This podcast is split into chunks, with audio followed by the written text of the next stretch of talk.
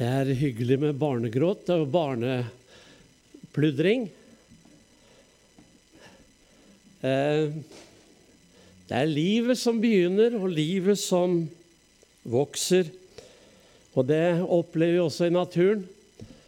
Det er den eh, beste tiden i året, syns jeg. Det er når eh, det spirer og gror. Jeg sier til kona mi når vi kjører, se på de nyfrelste trærne der. Ja, de er friske. Det er nye spirer. Det er nytt liv som bryter fram. Og må det også bli vår i våre hjerter, i våre liv. Vi skal gå til eh, Markus evangelium, det 14. kapittel. Der er det en hendelse som eh, har stanset meg, og som jeg vil dele med dere. Markus 14, fra vers 1 i Jesu navn. Det var nå to dager til påsken og de usydde brøds høytid. Og ypperstepresten og de skriftlærde søkte å finne råd for hvordan de kunne gripe ham med list og slå ham i hjel. For de sa ikke på høytiden, for at det ikke skal bli oppstyr blant folket. Han var nå i Betania, i Simon den spedalskes hus, og mens han satt til bords der, kom en kvinne som hadde en alabasterkrukke med ekte, meget kostbar nardussalve.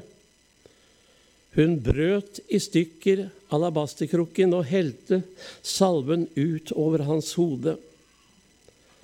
Men noen ble harme og sa til seg selv, sa seg imellom, hva skal det tjene til å sløse bort salven slik? Denne salven kunne jo ha vært solgt for mer enn 300 denarer og gitt til de fattige, og de skjente på henne. Men Jesus sa, la henne være. Hvorfor plager dere henne?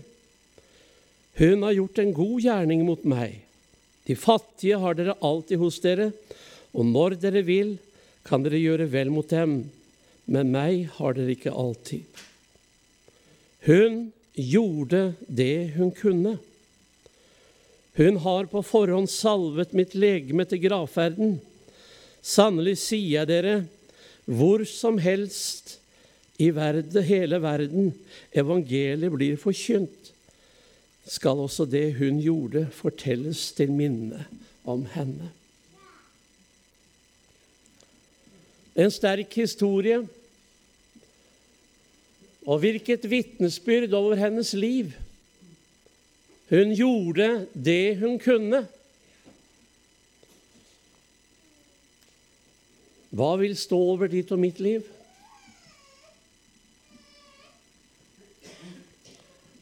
Det var to dager til påsken, og Jesus var på besøk hos Simon den spedalskes hus. Og mens Jesus sitter til bord, så kommer det en kvinne. Og fra hun kommer inn, så er hun opptatt med Jesus. Hun fokuserer kun på én ting, og det var Jesus.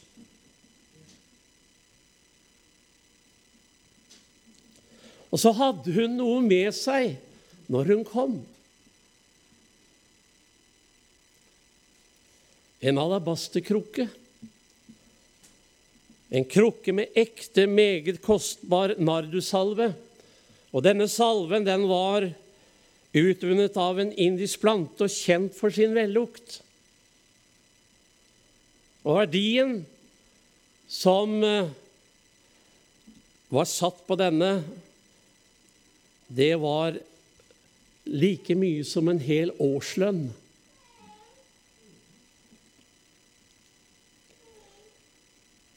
Men hun sto ikke der og begynte å kalkulere hvor mye skal jeg gi? Hvor mye skal jeg ofre? Hun ofret alt. Og denne Alabasterkrukken den måtte brytes. Den hadde en lang hals, en lang, tynn hals, og den, den måtte brytes for å kunne brukes. Og så helte hun det over Jesu hode. Men samtidig som hun brøt alabasterkrukken og helte det, denne salven over Jesus, så var det en annen krukke som også ble brutt. Og det var ikke en krukke med vellukt, men det var en krukke full av kritikk. Hva skal denne spille være for? Tenk å sløse bort denne verdifulle salven. Det var Judas. Han hadde Han hadde Han var kasserer. Han hadde kassa, og den, eh, den tok han ifra. Han stjal fra den. Det var, ikke, det var ikke de fattige som lå Judas på hjertet.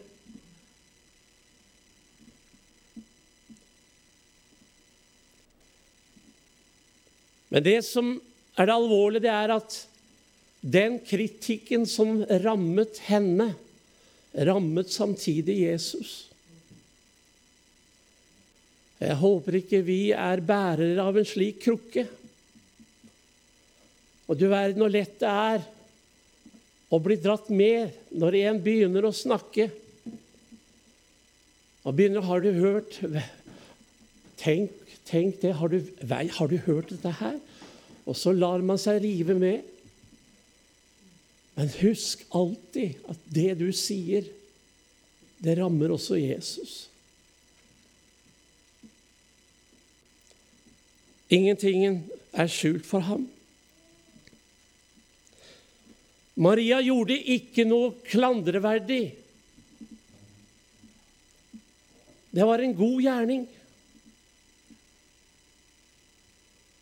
Og det var en kjærlighet og hengivenhet til Jesus som ligger i denne handlingen.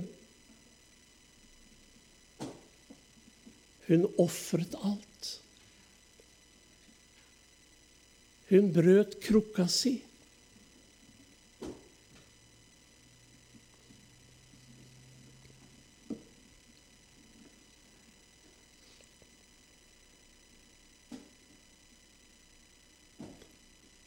Hva gjør du og jeg med krukka vi har fått?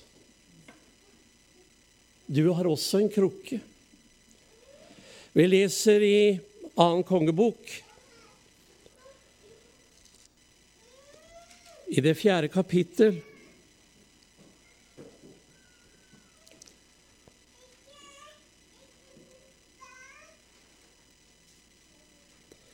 Der leser jeg om en kvinne, hustru til en av profetens disipler. Hun ropte til Elisa og sa, 'Din tjener, min mann, er død.' 'Du vet at din tjener frykter Herren.' Nå kommer en som han sto i gjeld til, og vil ta begge sønnene mine til treller. Elisa sa til henne, 'Hva kan jeg gjøre for deg?' Si meg, hva har du i huset?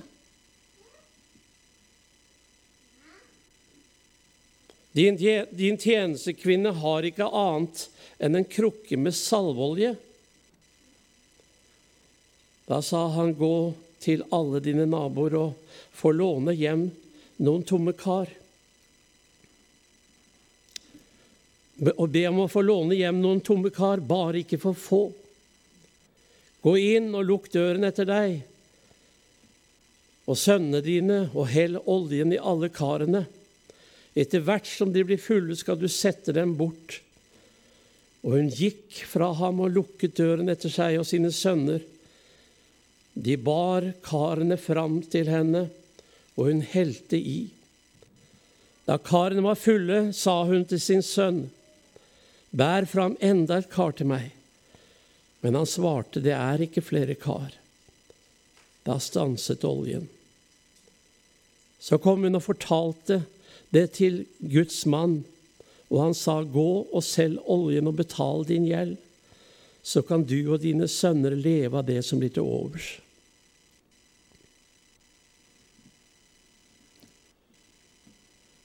Hva har du i huset?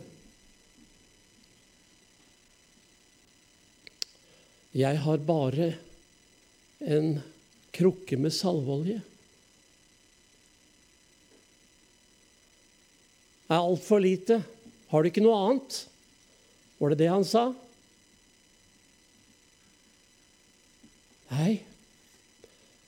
Det han sa, det var bruk det du har.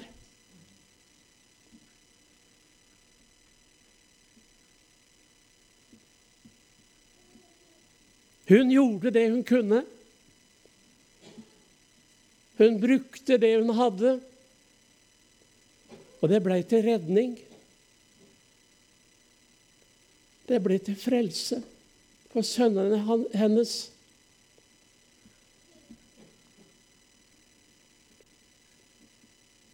Det profetiske budskapet i historien forteller at det er hjelp til den hjelpeløse. Det er hjelp til den hjelpeløse. Det er en rikdom fra himmelen til den som ingentingen har.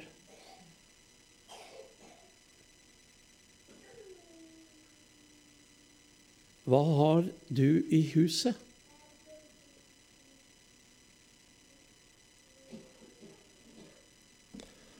Du forstår sikkert hvor jeg vil med spørsmålet. I ditt åndelige hus så har også du noe. Du har en krukke.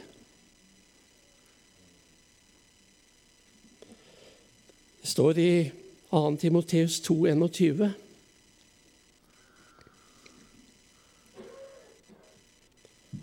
Der skriver Paulus i det andre kapittel i vers 20 og 21 I et stort hus er det ikke bare kar av gull og sølv, men også av tre og leire.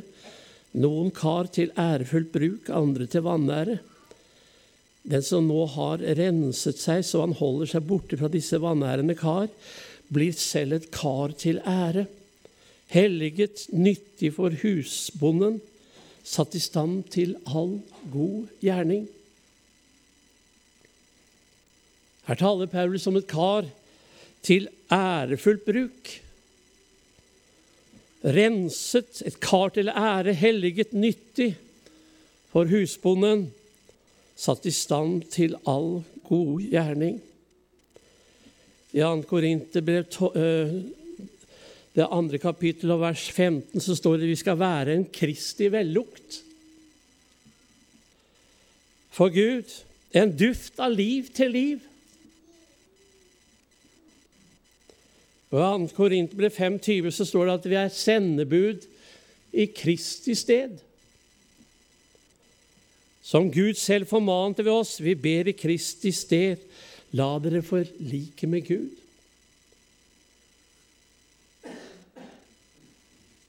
Et kar helliget, renset,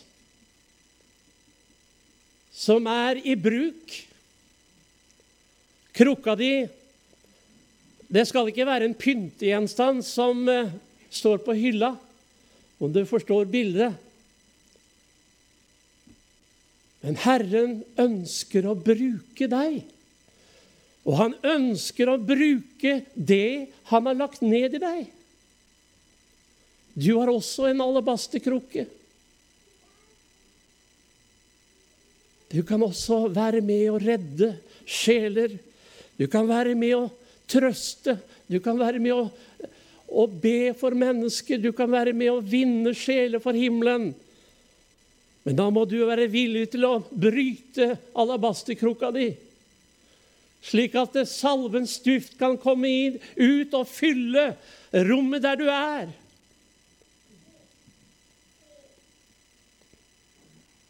Det finnes mange sønner og døtre der ute i verden som er tynget av synd og gjeld.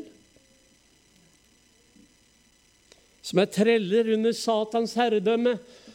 Men du og jeg kan få lov til å bruke den krukka vi har.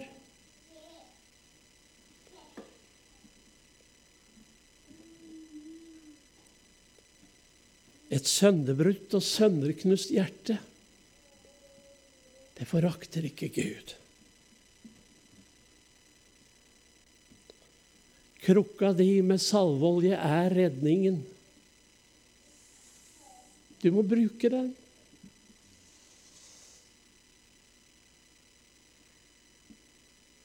Og vet du hva? Så lenge du bruker det Gud har gitt deg, så går du aldri tom. Men det fylles på. Den som gir, han skal gis. Amen. Gud ønsker å bruke deg.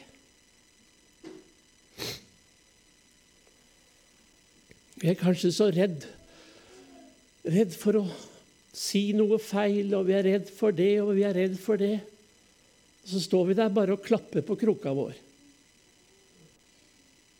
Men det er ingen som får del i velsignelsen. Det er ingen som får, fordi du holder tilbake det Herren har gitt deg.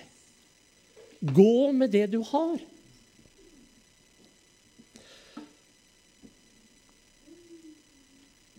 Det står om Jesus. Han var på vei til Galilea, og så måtte han ta en omvei, han også. Han kunne ha gått direkte, men han, han måtte ta veien om Samaria. Så setter han seg ned på brønnkanten, Jakobs brønn. Og der sitter han ikke bare fordi han var sliten og trett av det stykket han hadde gått, men han ventet på noen. En som han hadde sett lenge før hun kom dit. En kvinne tynget av gjeld. Hun bar på en stor byrde i livet sitt. Og så er Jesus der. Og så samtaler han med henne. Først måtte noe brytes i hennes eget liv. Selverkjennelse av det livet hun levde. Jesus sa, 'Der snakket du sant'. Du har hatt fem menn og den du nå også er i sammen med, er heller ikke din mann. Jesus åpenbarte det skjulte i hennes liv. Du er en profet. Og så fortalte han om det levende vannet. Den som drikker av det vann jeg vil gi, det blir i ham en kilde som veller fram til evig liv. Det skjedde en forvandling. Den gamle krukka, vannkrukka den ble stående igjen. Og så gikk hun inn i byen, og så ropte hun ut 'Kom!' Og se en mann som har fortalt meg alt jeg har gjort. Han skulle vel ikke være Messias? Jo, han var det. Han var frelseren. Hun eh, brukte umiddelbart den krukka hun hadde fått. Hun tenkte ikke 'hva skal jeg gjøre med det jeg nå har fått'? Nei, hun gjorde det hun kunne. Hun brukte krukka si, hun brøt krukka, og hun ropte ut, og det ble til frelse for mange.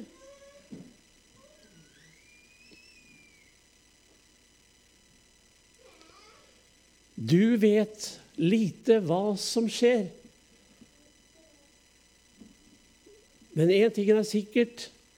Når du gir av det Jesus har gitt deg, så vender Hans ord aldri tomt tilbake men det skal lykkelig utføre det jeg sender det til.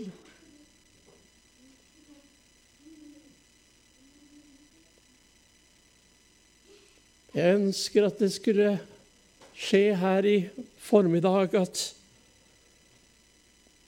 du lot deg forløse med at krukka di blir brutt, slik at du kan være med og velsigne, være med og berge mennesker. I apostlenes gjerninger tenker jeg på Jeg var inne på det i går kveld.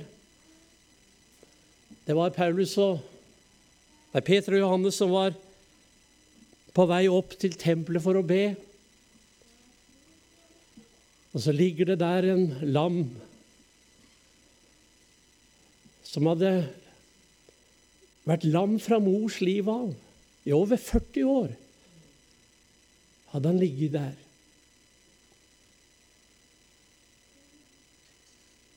Og så kommer Peter og Johannes på vei til, å, til bønnemøte på ettermiddagen klokka tre. Og hva er det som skjer? Sølv og gull eier jeg ikke, sa Peter. Men det jeg har, det gir jeg deg.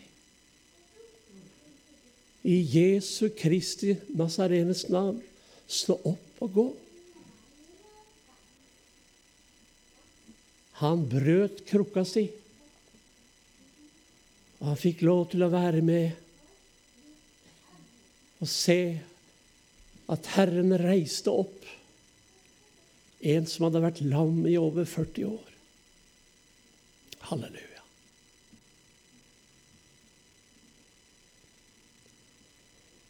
I Apostlenes gjerning i 16 så leser vi om Paulus og Silas. De hadde jo Paulus hadde et syn om natten. Kom over til Makedonia, hjelp oss. Og så reiser de over. Og ikke lenge etter at de kom, så opplevde de motstand. Og så ble de kastet i fengselet. Det var ikke slike flotte fengsler som er i dag, med farge-TV og, og, og, alt er lagt til rette for at du skal ha det godt, varmt og trygt. Men eh, jeg syns Jeg ser for meg denne hula som de ble satt inn i, og de ble satt fast i stokken, de ble piska, og der satt de bak lukkede dører.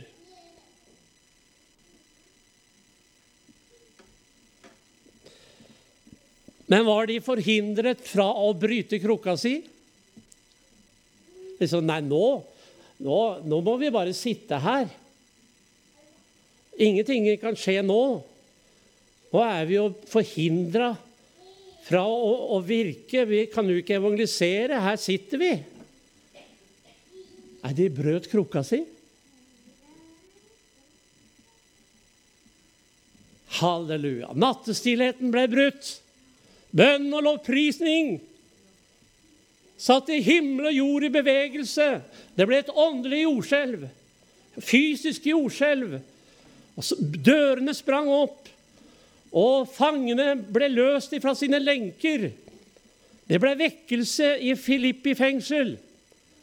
Halleluja! Det ble frelse, og det ble dåp. Takk, Jesus, fordi de gikk den veien som de visste at det her er ikke noe stengsler. Her kan vi få lov til å utøse vårt hjerte for Jesus. Herre, du ser oss. Halleluja. Takk at du formår å frelse, løse lenker og bånd. Og visst gjorde han det.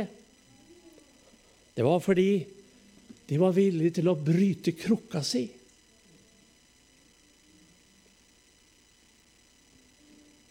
Hva gjorde menigheten da Peter satt fengslet? Satt de og diskuterte og, Hva skal vi gjøre med Peter? Nå er han bura inne. Er det noen som kan snakke, noen som kjenner den som som bestemmer over Peter der han sitter, så vi kan få han fri. Nei, de visste veien å gå. Det var ikke noe nøling. Hele menigheten var i bønn. Her brøt den ene krukka etter den andre. Halleluja. Og bønnesvaret, det var på plass lenge før de hadde gjort ferdig sin bønn. og ja, det, det, måtte være en drøm, det, det, det, måtte være en engel. Det kan umulig være Peter som er her allerede nå. Halleluja. Undres Gud var der. Førte ham ut av fengselet. Halleluja. Jeg fikk en tekstmelding fra Steinar Slåtten, som er forstander oppe i Fauske, der vi sto i, eh, i vår første periode i vår tjeneste etter vi hadde vært på fredsbudet. Og så sender han en tekstmelding til meg, Bjørn Egilsson. I kveld var vi samla til bønn. Og mens vi ba, så ble det banka på døra vår. Der kommer det en mann på 40 år som ville bli frelst. Og så skriver han mens vi ber, så arbeider Gud. Amen. Det lønner seg.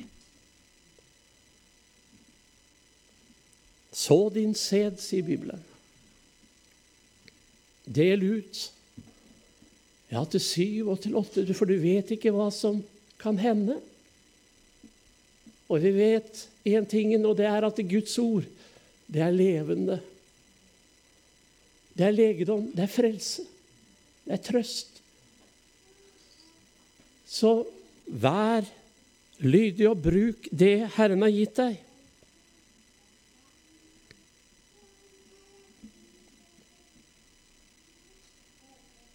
Hun gjorde det hun kunne. Har vi gjort det? Har jeg gjort det? Har du gjort det? Har du gjort det du kan?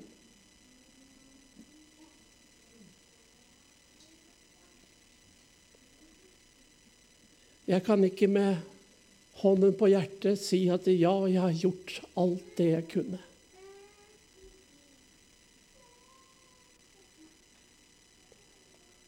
Og noen ganger så opplever vi at Herren gir oss noen opplevelser for å vekke oss. Da vi var forstanderfolk på Fauske, Fauske, så hadde jeg Vi hadde et, eh, et utpostlokale som heter Nasaret. Der hadde jeg mitt kontor og forberedte meg til møte. Jeg hadde jobbet med, med en preken, og så reiste jeg inn til, til Betania og skulle tale på kvelden. Og når jeg går, Idet jeg går opp på plattforma, så sier Den hellige ånd Legg bort det du har forberedt.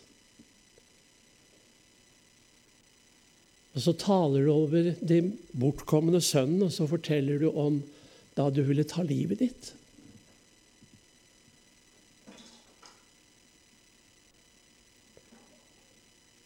Og så vitner jeg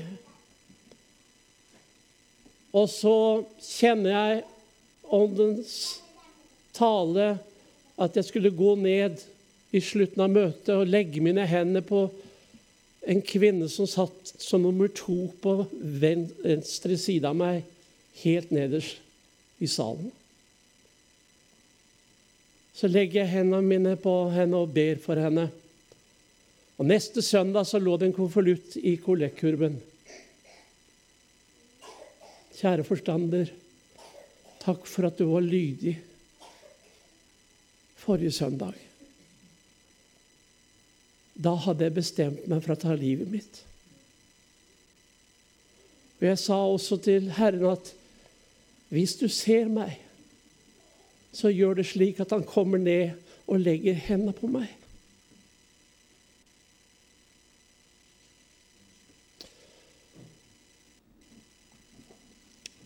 I enkelte menigheter er det slik i dag at du kan ikke gjøre det.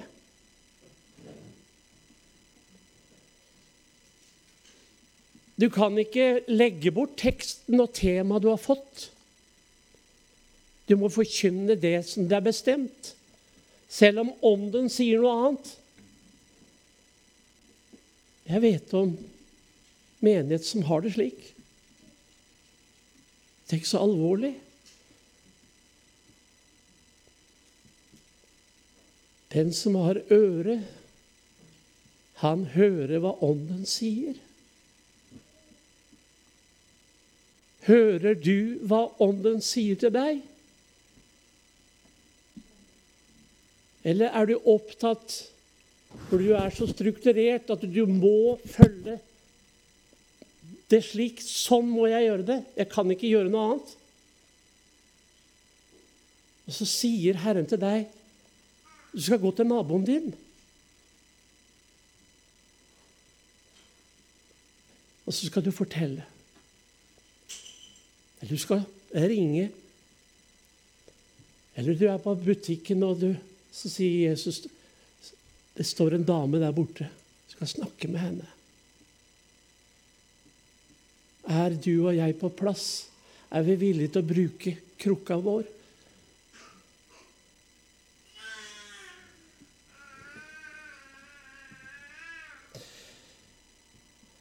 Den beste evangelist er den som med sønderbrutt tilgitt hjerte går ut og vitner om Guds frelse og tilgivelse.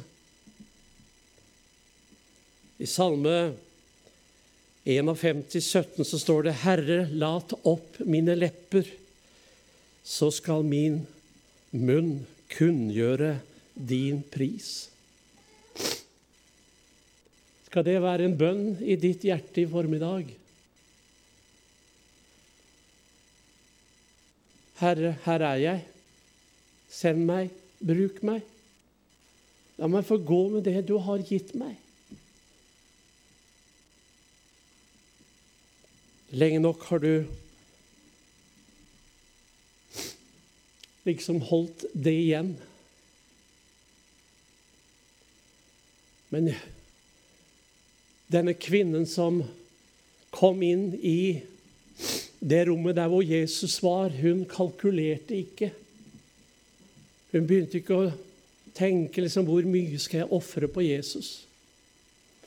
Hun ofret alt. Hun ga alt. Hun gjorde det hun kunne.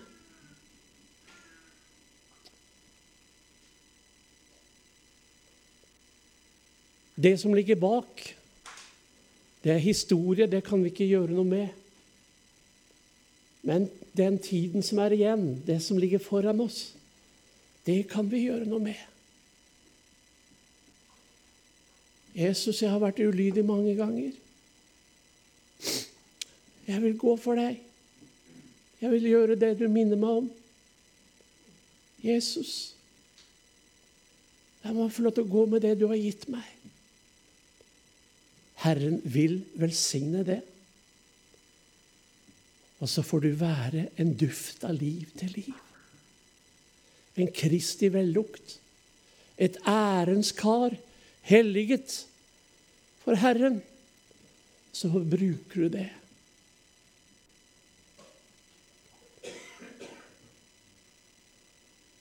Å, tenk om det kunne være noen krukker som ble brutt her i formiddag, nå når vi går inn i avslutningen av møtet.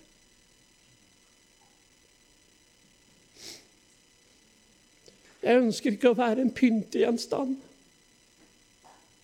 som støver det. Men jeg ønsker å bruke det Jesus har gitt meg. Om det er lite eller mye, bruk det du har fått. Du er skatten i lerkaret. Han har lagt det ned i deg. Ikke for at du skal liksom holde det for deg selv. Du liksom sitter bare og venter på at Jesus skal komme og hente deg. Ja, Men hva med, hva med de rundt deg? Se rundt deg. Det er mange. som ennå ikke har opplevd den friheten i Kristus som det du har opplevd? Skal de være bundet? Nei, du og jeg skal få lov til å være med og løse de bundne og sette de plagede i frihet, akkurat som det Jesus gjorde. Liksom Faderen har utsendt meg, sender også jeg dere, sier Jesus. Så vil han bruke deg. Jeg skal synge en sang, en bønnesang. Og la det bli også din bønn. Skje din vilje med mitt liv.